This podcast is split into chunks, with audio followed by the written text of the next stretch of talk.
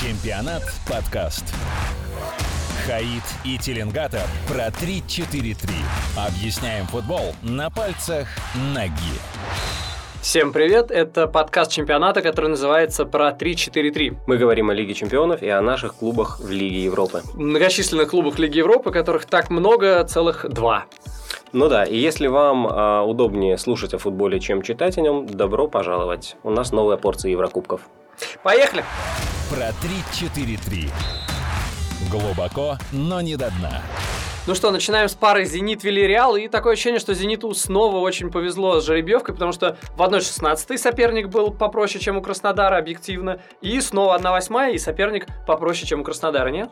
Э, я занудно выступлю, можно. Э, Давай. Не нужно смотреть на место в турнирной таблице А. Вильяреала. Так же, как и с Фенербахче, кстати. Команда выздоравливает. То есть вот прямо сейчас, когда играет с «Зенитом», она находится, в общем, не в такой ситуации, как еще два месяца назад. Они вернули старого тренера, и вообще у них э, состав абсолютно не соответствует их месту. У них классная техничная полузащита, там не только Косорло, который сейчас в полном порядке, там Фарнальс, Тригерас, кстати, у них неплохой опорный Кассерес. Я тут вообще подумал, из «Зенита» и «Вильяреала» получилась бы топовая команда, если их объединить. Потому что полузащита Вильяреала, в общем, в порядке. То как раз чего нету у «Зенита». Хотя Аздоев Хотя, сейчас э, да. начинает. Меня впечатлил он сейчас В начале, матче, да, вот в начале как бы, вот года он прям удивил. Он и на сборах был всегда хорош, хотя, казалось бы, да, ему позволило играть травмы пяти э, полузащитников, и шестой еще Паредос уехал. Во многом благодаря этому. Реально, пять полузащитников сломалось, и шестой уехал. Это без преувеличений. Это социальный лифт. Но вообще, главное вау для «Зенита» это э, то, что выздоровел Жирков, потому что дыра на левом фланге обороны была такой явной. То, что было в Стамбуле с Набиулиным, человек, по-моему, не очень понимал, где он. Он за час э, отдал 6 точных передач. Это вот, ну, просто трендец. И, собственно, неудивительно, что Симакса уже спустя 60 минут его поменял. Нужно было, мне кажется, и пораньше.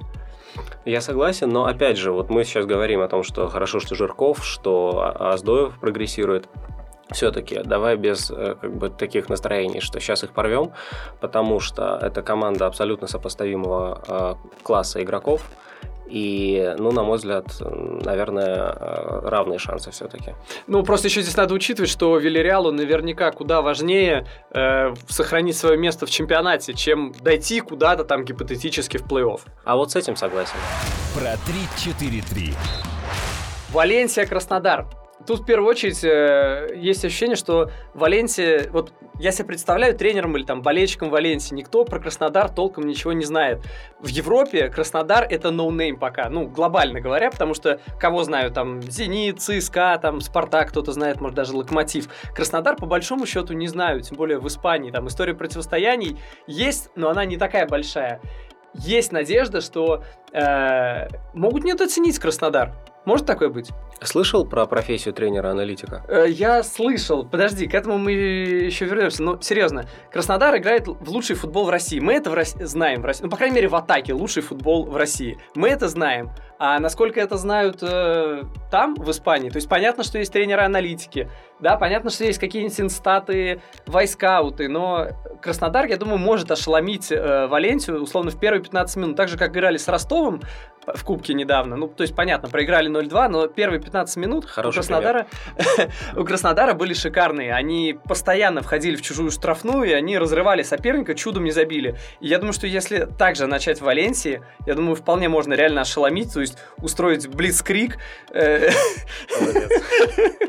Да, Теленгатор и Ха- и Хаита обсуждают Блицкрик. Э, Серьезно, ошеломить э, Валенсию, и если забить в самом начале матча в Валенсии, то есть получить э, гол на выезде в начале, это, ну, прям будет большой такой плацдарм. А, Слушай, ну давай поговорим для начала об атакующем футболе. Так. А, Очень важную вещь сказал Мурат Мусаев после, а, после того, как прошли Байер. Он сказал, а все говорят, какие мы белые и пушистые, а когда надо, мы умеем и терпеть, и вырывать такие матчи. Вот это очень важные слова, потому что, э, ну, действительно все думали, что Краснодар белый и пушистый, в смысле, всегда играет в одном стиле, никогда не отходит от э, позиционных атак, потому что вообще-то всегда так и было. И что Кононов, что Шалимов, они, в общем-то, всегда в больших матчах казались заложниками стиля. И ты, в общем, сейчас говоришь так, как будто это и продолжается. Ну, это в какой степени продолжается? С тем же Байером, с Байером было столько от- атак. Ответный матч, когда реально терпели, это было очень неожиданно. Поэтому давай все-таки рассчитывать, что в Валенсии есть тренер-аналитик, который знает, что Краснодар атакующая команда, а Краснодар может удивить. Вот, то есть мне на самом деле мне это кажется, мне это кажется очень важным, потому что э, вот э, команда, которая ставит только на стиль, но это может быть очень классно, у такой может быть много поклонников, но это на Полисари. А команда, которая ставит на стиль, а когда надо, она может и не ставить на стиль, она терпит. Ну, это ближе вообще к большим победам, Ну, каким-то трофеям. Здесь вопрос гибкости, он есть, но я пока не вижу такого, чтобы они прям могли понимать, что вот мы удерживаем счет. Я не говорю про ставить э, автобус, да, ставить автобус Краснодар вообще не пытается, да, но просто быть более гибким и стараться отсиживаться, когда можно. Э, Я не уверен, что в Бай, э, что, несмотря на то, что Мусаев так сказал, я не уверен, что с Байером было вот на 100% именно так. Ребят тянуло вперед, и они шли вперед, и моменты создавались приличные там и там. Слушай, просто мне кажется, что Валенсия она одна из самых качественных оборонительных команд Испании. Это не та команда, которую ты просто возьмешь с наскока, э, устроишь ей блицкрик. Вот и посмотрим. Про 3-4-3. Штраф за парковку на своей половине поля. Кирилл, знаешь, чем плоха наша профессия? Да мне она вообще не нравится.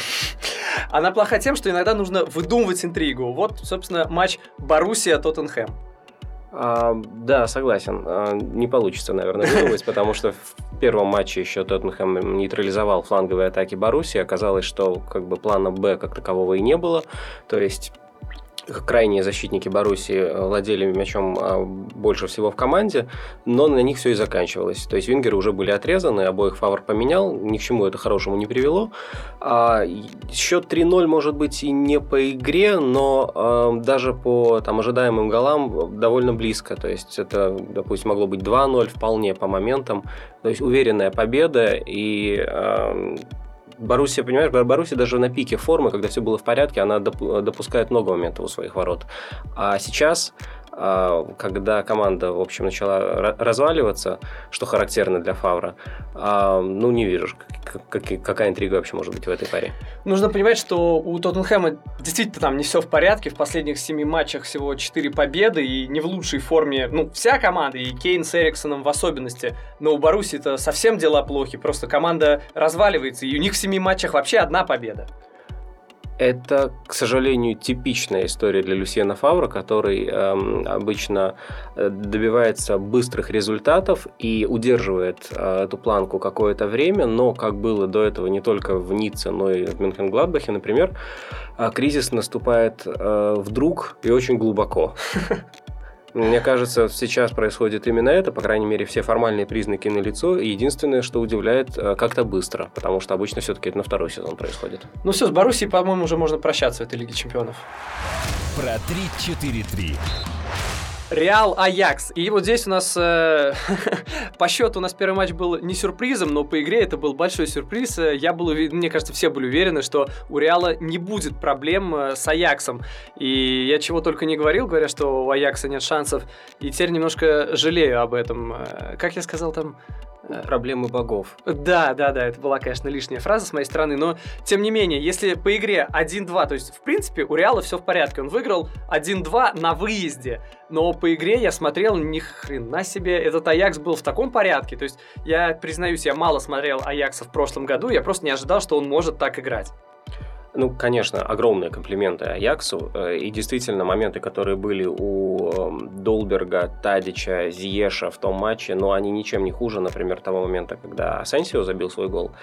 По-хорошему, перед ответным матчем в этой паре должна была существовать интрига. Но я бы все-таки добавил, что даже если бы счет больше отражал ход матча, все равно Реал оставался бы фаворитом, конечно, перед ответным матчем, потому что А, смотри, спорный момент с незасчитанным голом Тальяфико – это как бы одна ситуация. И спорный а, момент с засчитанным голом Асенсио, допустим, вторая ситуация. То есть Был бы 2-1 в другую сторону. Либо 2-1, либо 1-1. Все-таки оба а, варианта не просто оставляют Реал в игре, а, в общем, Реал вполне себе фаворит. Тем более, что после трех подряд очень странных и очень отчасти случайных, там было поражение 0-3 от Барселоны просто невероятное. После трех подряд поражений поражение Сантьяго Бернабеу, ну, очень трудно представить себе, что эти парни выходят и такие говорят, да что нам, как бы им принципиально важно было бы не проиграть еще раз на Сантьяго Бернабеу. Я думаю, что это решается. Не знаю, мне кажется, с другой стороны, если они три раза уже проиграли на Бернабеу, то это не говорит о том, что им тяжелее будет четвертый раз. Наоборот, три поражения – э, подряд на Барнабеу говорят о том, что они и четвертый матч легко могут проиграть. Понятно, что психологически они там будут э, всячески бороться, бодаться, и что поражение там было во многом случайно. Это 0-3 от Барселоны, где Реал был, ну, не хуже. Но несмотря на то, что Реал фаворит, я думаю, что у Аякса есть шансы, и с тем же, э, опять же, не будет Рамоса, да? Я, кстати, вообще не понимаю УЕФА, э, ну, то есть, есть факт, э, Рамос, собственно, для тех, кто не в курсе, Рамос э, получил желтую карточку, судя по всему, нарочно, и из-за того, что он нарочно получил, он пропустит не только ближайший матч Аякса, но еще первый матч 1-4, ну, если Реал пройдет. И я считаю, это решение э, УЕФА, но оно просто нечестное. Вот кто виноват в том, что есть дыра в правилах, и футболист может нарочно получать желтую карточку? Это Рамос виноват? Нет, а я с тобой, я с тобой не согласен, потому что, знаешь, очень э, часто э, происходят с Рамосом такие ситуации, когда мы потом сидим и думаем, интересно, он это специально или случайно? Вот какие-то именно с Рамосом постоянно эта ситуация повторяется. То он Месси локтем, то он дисквалификацию. Случайно или специально? Нормальное решение.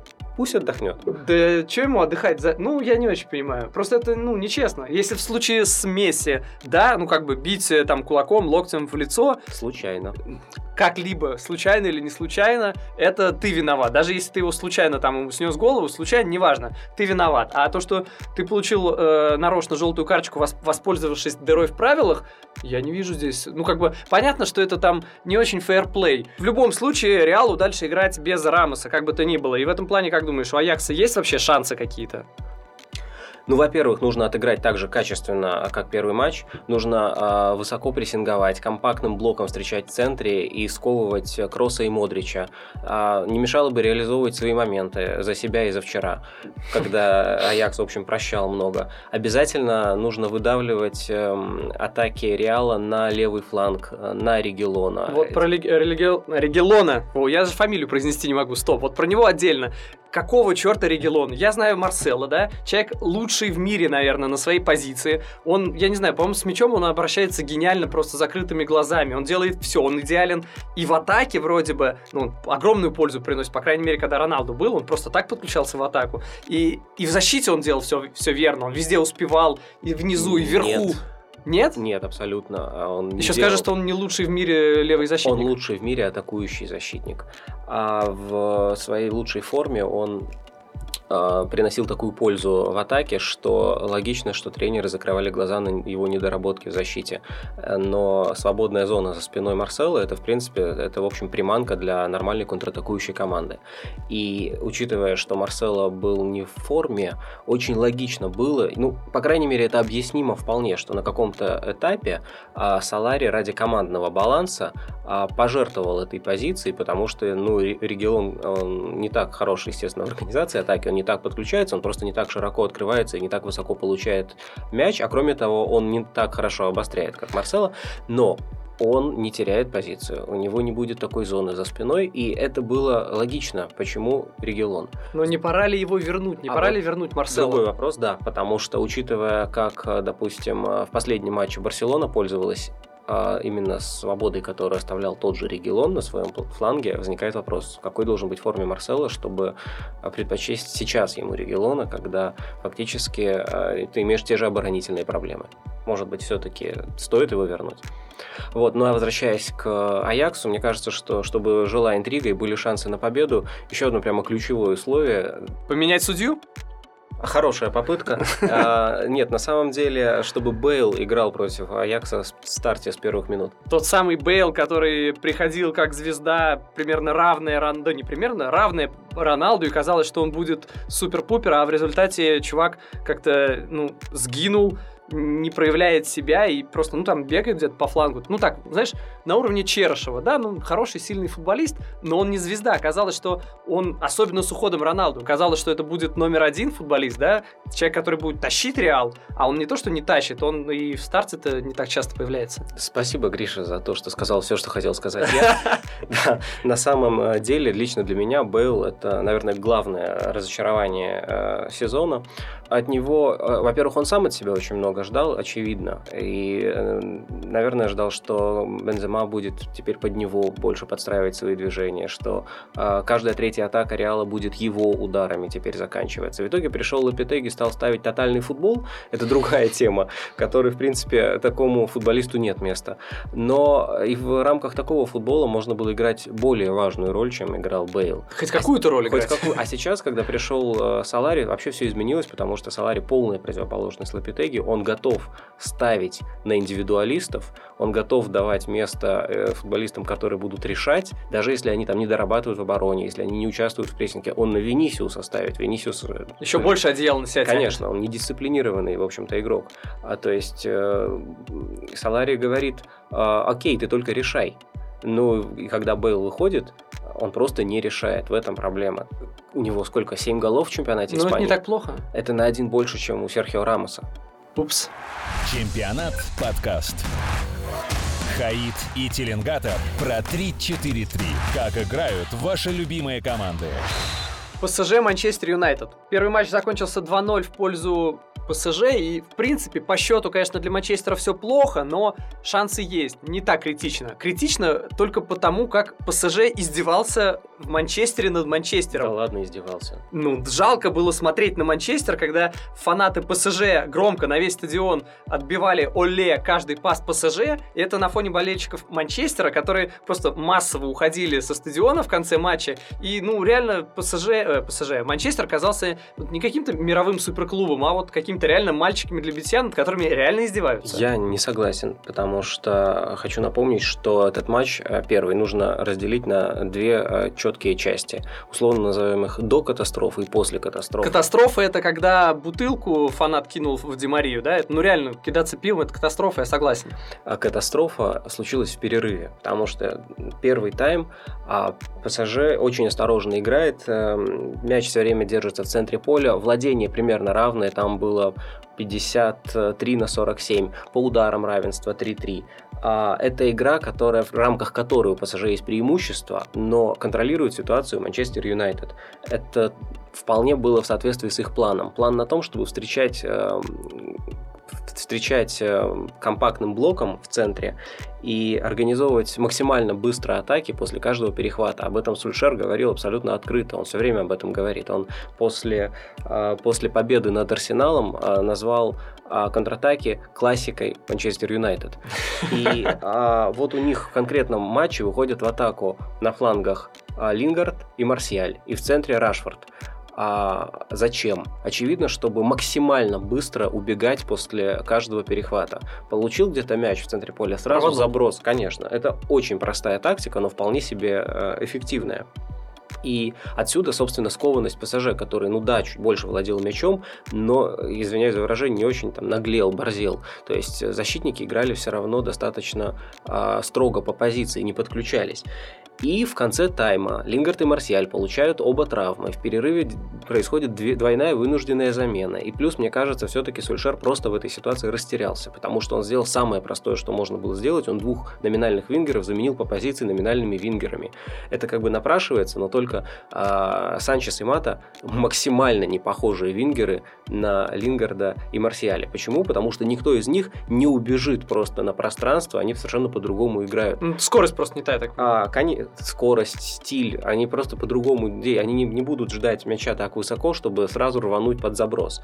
И эм, когда, когда так изменился Манчестер Юнайтед, первое же, что произошло, ПСЖ забрал мяч и стал давить гораздо выше. Защитники стали атаковать гораздо а, выше, гораздо агрессивнее а, стала команда в целом действовать. Там даже по владению мячом все изменилось. У них а, после перерыва, до того момента, как счет стал 2-0, я тебе сейчас скажу, сколько там было. А, ПСЖ владел, стал владеть мячом 60% времени. Неплохо. А, в Манчестере. В Манчестере. По ударам разница вот в этом же перерыве, э, вот в отрезке с начала второго тайма до счета 2-0. 8-1. То есть это реальная ситуация, когда у одной команды развалился план, а другая этим воспользовалась. Поэтому я не считаю, что издевался. Я считаю, что, в общем, просто вмешалось как бы вот критические такие критические обстоятельства, да, и абсолютно сломало план Манчестеру, и Сульшер к этому был абсолютно не готов. А ты согласен, что он струсил? Я слышал такую точку зрения.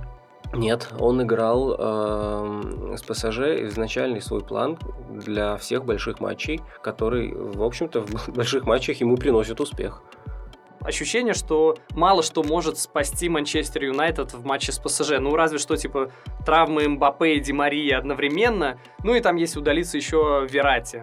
Но вообще, на самом деле, вспоминая ПСЖ, который отлетел после 4-0, ну, шансы, наверное, более-менее есть всегда. И не просто так это комментаторы раз за разом повторяют. Наверное, действительно в этом есть какой-то смысл. В одном матче может случиться, конечно, что угодно, любой форс-мажор.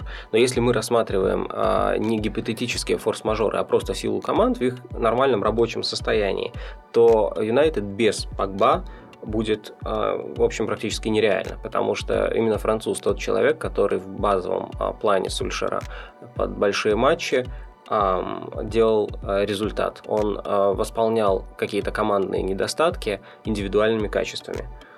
Без него, ну, я не знаю. Про 3-4-3.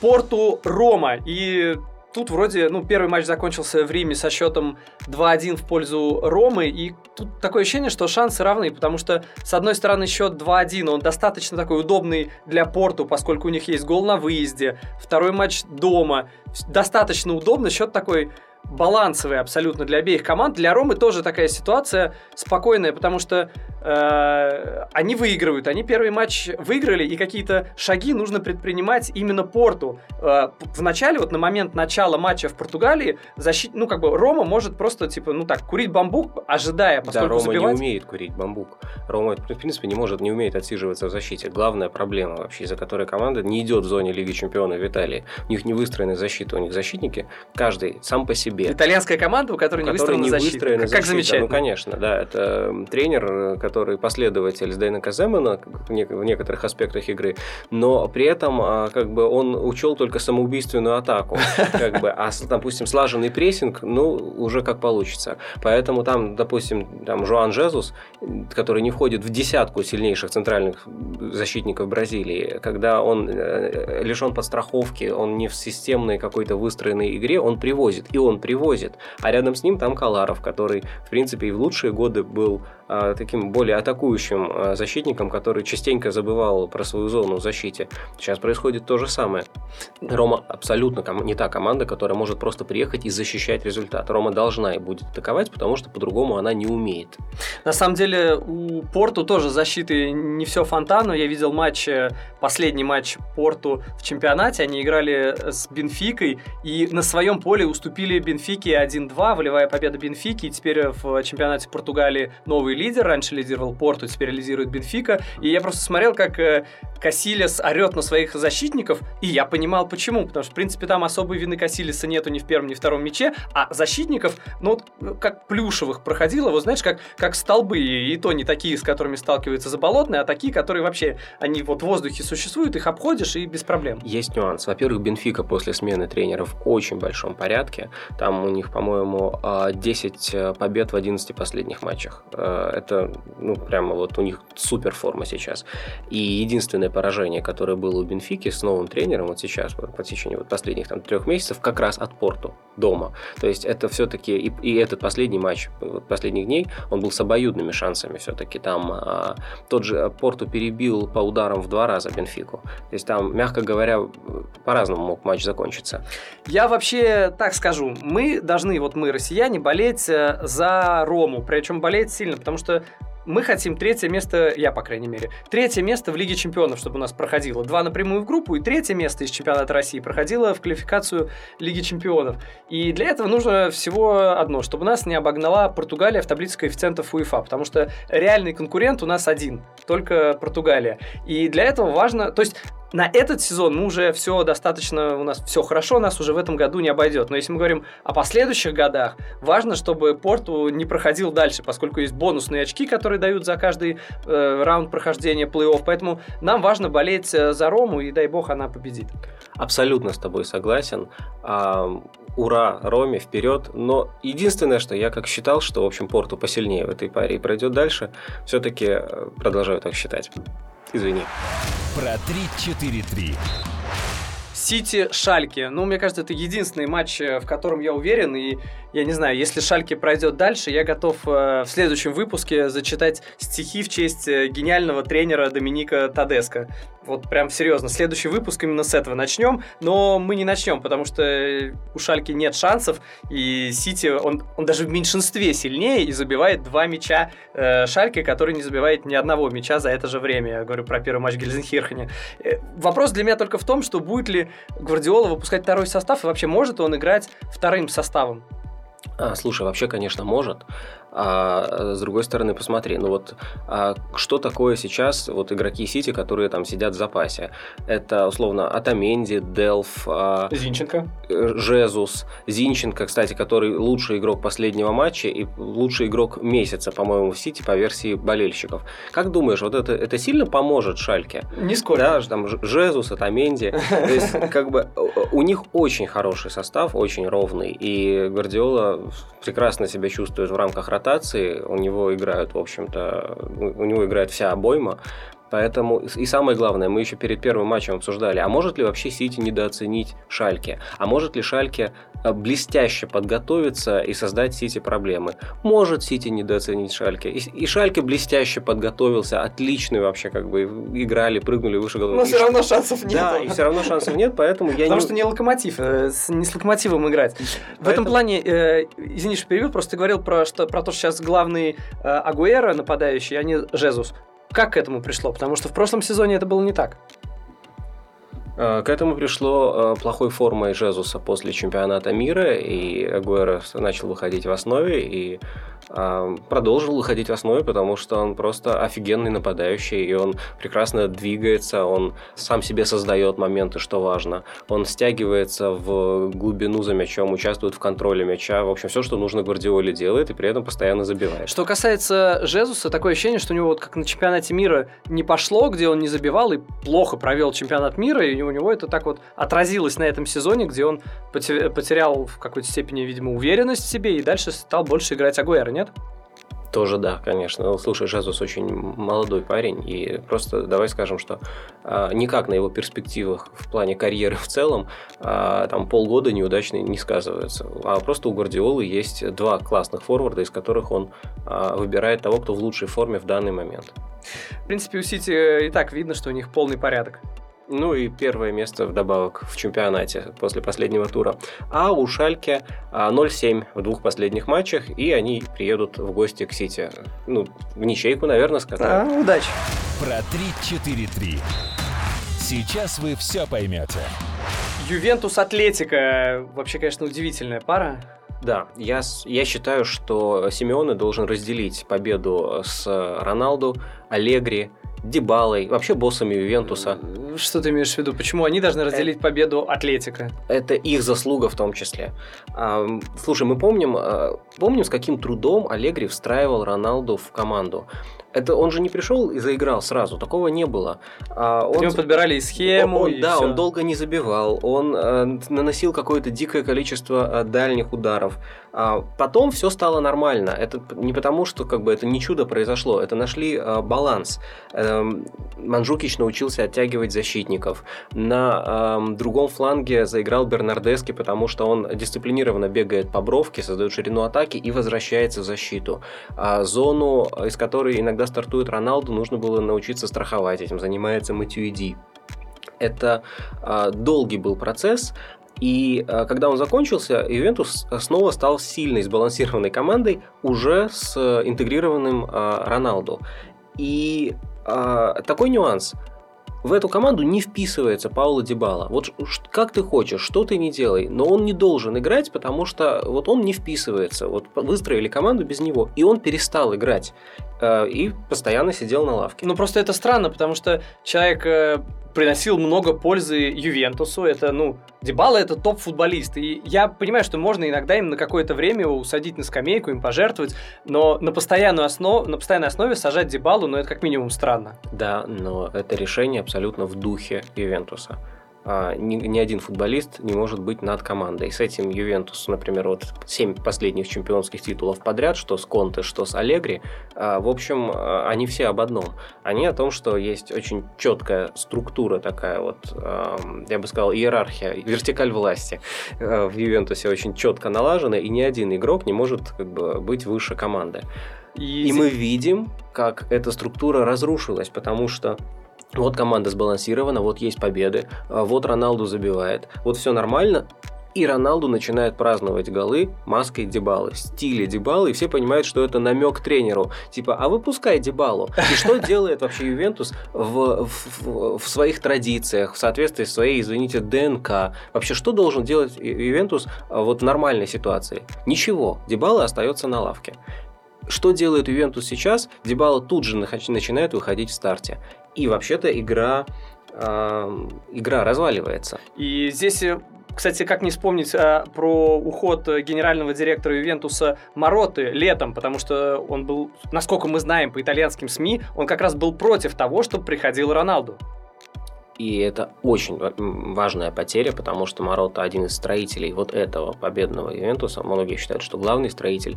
То есть его уход это ну, не совсем то же самое, что, скажем, Родионов уйдет из Спартака, как бы, вот, потому что он с чем-то не согласен. А возвращаясь э, к ситуации нынешней, в которой Ювентус оказался сейчас, то а, вот, вот есть проблема Дебалы, потому что Дебала не играет по флангу дисциплинированно, как Бернардески. Он смещается к мячу, он постоянно смещается в центр. Роналду тоже. А Манджукич не, созда... не может создать зоны им обоим. Теряется ширина атаки. И если говорить об обороне, понятно, что э, Дебала тоже не э, возвращается в оборону так как тот же Бернардески, и он не прессингует, и поэтому, когда э, Ювентус играет одновременно с Роналду и Дебалой, а есть еще и центр-форвард Манжукич, в общем, э, защитники соперника э, могут делать, что хотят, у них очень много свободы. И в матче с Атлетико в Мадриде защитники Атлетика захотели забить два гола и забили. Атлетика выиграл. Тот случай, когда один игрок вообще все изменил. Да, Ювентус э, сам себе придумал это поражение в Мадриде. Атлетика проводит далеко не сильнейший сезон при Симеоне, и э, с самым, на мой взгляд, гибким тренером в Европе, Алегри, Ювентус точно мог навязать Атлетика максимально неудобную игру. Но с Роналду и Дебалой в старте одновременно э, это оказалось невозможно. Вообще с Ювентусом какая-то дичь получается. Они берут топ-футболиста, одного из лучших или одного из двух лучших, но это где-то как-то негативно сказывается на команде и рушится баланс и все прочее, и команда сваливает. Я вообще не понимаю, у меня очень достаточно радикальная позиция по Ивентусу. Мне вообще кажется, что э, команду уже, по-моему, можно просто расформировать. Я не знаю, для кого играет Ювентус, потому что они в 21 веке они не выиграли ничего на международном уровне. Ничего за весь 21 век. При этом, как бы, сейчас, я не знаю, восьмое скудета, я не знаю, какие эмоции получат от восьмого скудета и болельщики, и футболисты. Ну, футболисты кто-то пришел недавно, да, для того же Роналду, может быть, это что-то значит. По-любому значит. Но для фанатов, я не знаю, зачем обыгрывать каждый раз Спалы и Эмполи. Ради этого Роналду приходил? Я, я не вижу смысла. Я даже не понимаю, почему у Ювентуса настолько больше болельщиков, чем у Атлетика. Атлетика заслуживает болельщиков с их ярой игрой ничуть не меньше. Ну что, закрываем Ювентус? Хорошее предложение. Сейчас а, возьмем и поделим. А, слушай, а все значит вообще закрываем Ювентус? Вот э, закрываем Ювентус э, за то, что он не выиграл Лигу Чемпионов за там 8 лет. Да, да. За то, чтобы... После возвращения из серии Б и того, что вообще команда фактически заново создалась. А кто выиграл Лигу Чемпионов за, за эти 8 лет? Там небольшой список. Но он и не мог быть большим. Ювентус в финал, допустим, попадал. Ну, Манчестер Сити не попадал. Закрываем Манчестер Сити Я, кстати, не откажусь. Смотри, э, как бы вопрос закрываем, конечно, напрашивается. Но если уж что-то закрывать в этой ситуации, то, наверное, скорее серию А которая настолько вот э, стала неконкурентоспособной, и итальянские чиновники просят чемпионат мира, чтобы наладить инфраструктуру, которая у них э, ужасная. Я очень надеюсь. Вот эти все решетки для да, да, да, фанатов да. гостевых. Да. Бетон. Ну, президент Наполи, помнишь, как назвал стадион? Угу. С чем сравнил?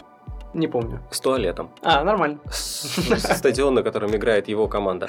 А, Я представляю, чтобы у нас, я не знаю, какой-нибудь э, клуб сказал, что мы играем, даже пускай там старая арена Ростова или там любая арена, которая у нас не новая, чтобы ее все равно, мне кажется, если у нас кто-то бы сравнил с туалетом, он бы больше не руководил бы клубом. Потому что у нас а руководители клубов знают главный принцип управления клубом. Как бы чего не вышло. Как бы чего не вышло, это еще также, наверное, будет звучать установка Аллегри, да? Нет, а, конечно, э, у Ювентуса есть э, шансы отыграться. Например, смотри, э, в чемпионате Италии там они 11 или 12 голов забили со стандартов, без учета пенальти. А, то есть, а, представь себе, что там после углового забивают на 10 минуте. Есть ли шансы отыграться в такой ситуации? Да, конечно, есть шансы. Другое дело, что вообще нужно говорить о шансах все-таки, если Аллегри выпустит самый сбалансированный состав, а не всех звезд, которые у него есть, которые кто-то в команде хочет видеть на поле одновременно одновременно. Про 3-4-3. Барселона-Леон. Первый матч во Франции был 0-0. Э, и за последние недели Барса вообще неплохо потренировалась так на реале. И в этом плане я не думаю, что Леон может обозначить такой же уровень сопротивления. Я не знаю, у тебя Леон вообще как? Ну, в первом матче, если судить по счету, Леон здорово сдержал э, Барсу, но это тот случай, когда счет обманчив. 11, по-моему, было ударов из предела штрафной. Ну, явно Барса просто простила в паре моментов. Ну, даже если в ответной игре Леон поведет в счете, и, соответственно, в противостоянии тоже, то Барса в последнее время показала, что она умеет выжимать, выгрызать результаты, и это не только встреча с Реалом, но и фантастические матчи в Севилье, когда 2-0 в пользу Севильи превратилось в 3-2 в пользу Барселоны. И здесь, наверное, надо говорить о лимите не на иностранцев, а на инопланетных жителей. Я согласен, что матчи с Реалом не очень релевантны, а, потому что, ну, Реал-то Барселона обыгрывает.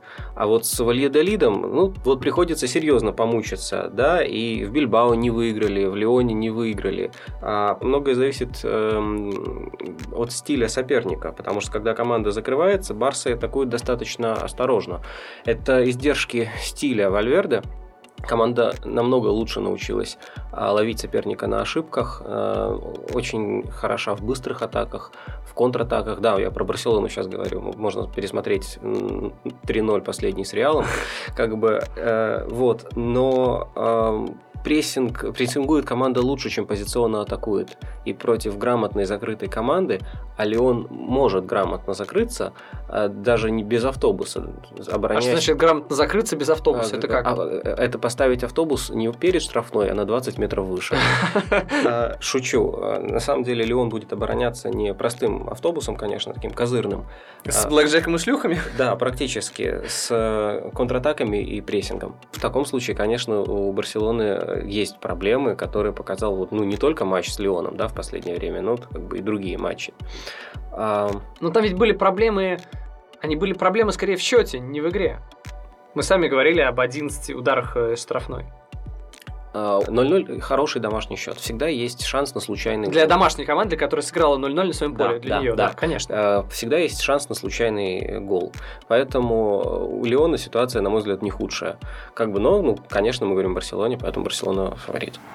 Чемпионат подкаст. Хаид и Теленгатор про 3-4-3.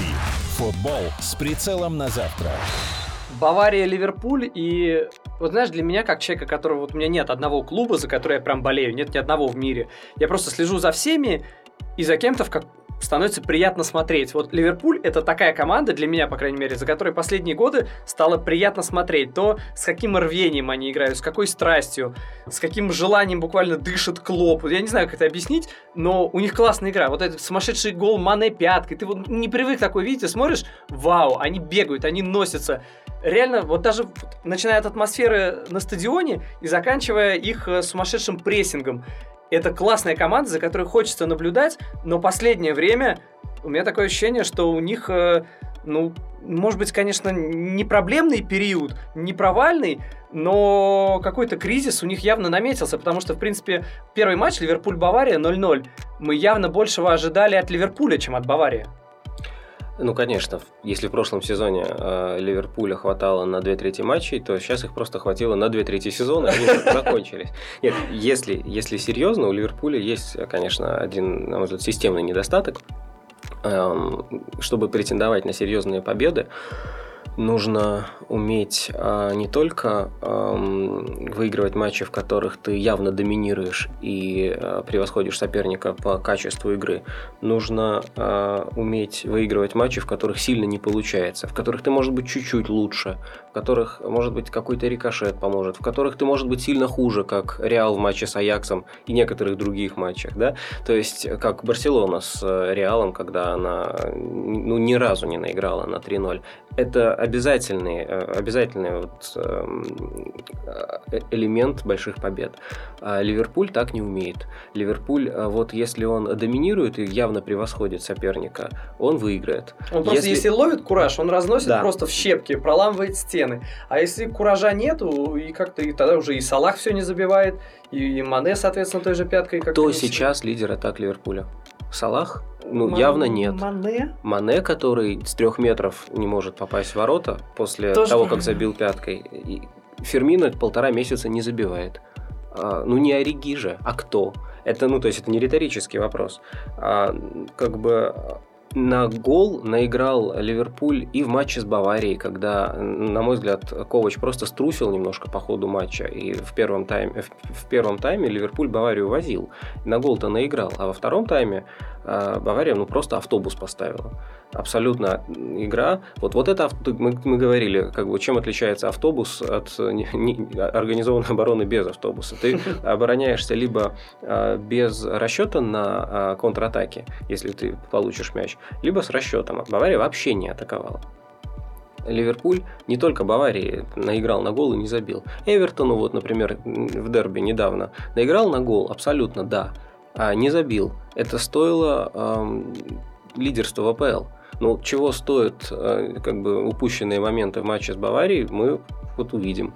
Ну, это вообще главное качество мадридского Реала, который выиграл последние три Лиги Чемпионов, когда ты играешь плохо, но все равно побеждаешь. И это качество... Э, это качество команды, которая привыкла побеждать. У Ливерпуля его пока нет. Нет. И у Клопа, собственно, тоже. Про 3-4-3. Ну вот, в общем-то, и все. Поздравляем, вы смогли нас дослушать до конца, и вы заслужили э, примерно ничего.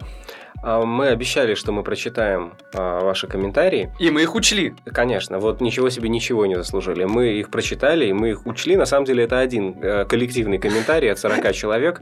А, ну, слушайте, запись, качество звука действительно стало лучше. Да, на этом расходимся. Лига чемпионов уже совсем скоро. Да, пиво и чипсы сами себя не купят. Пока.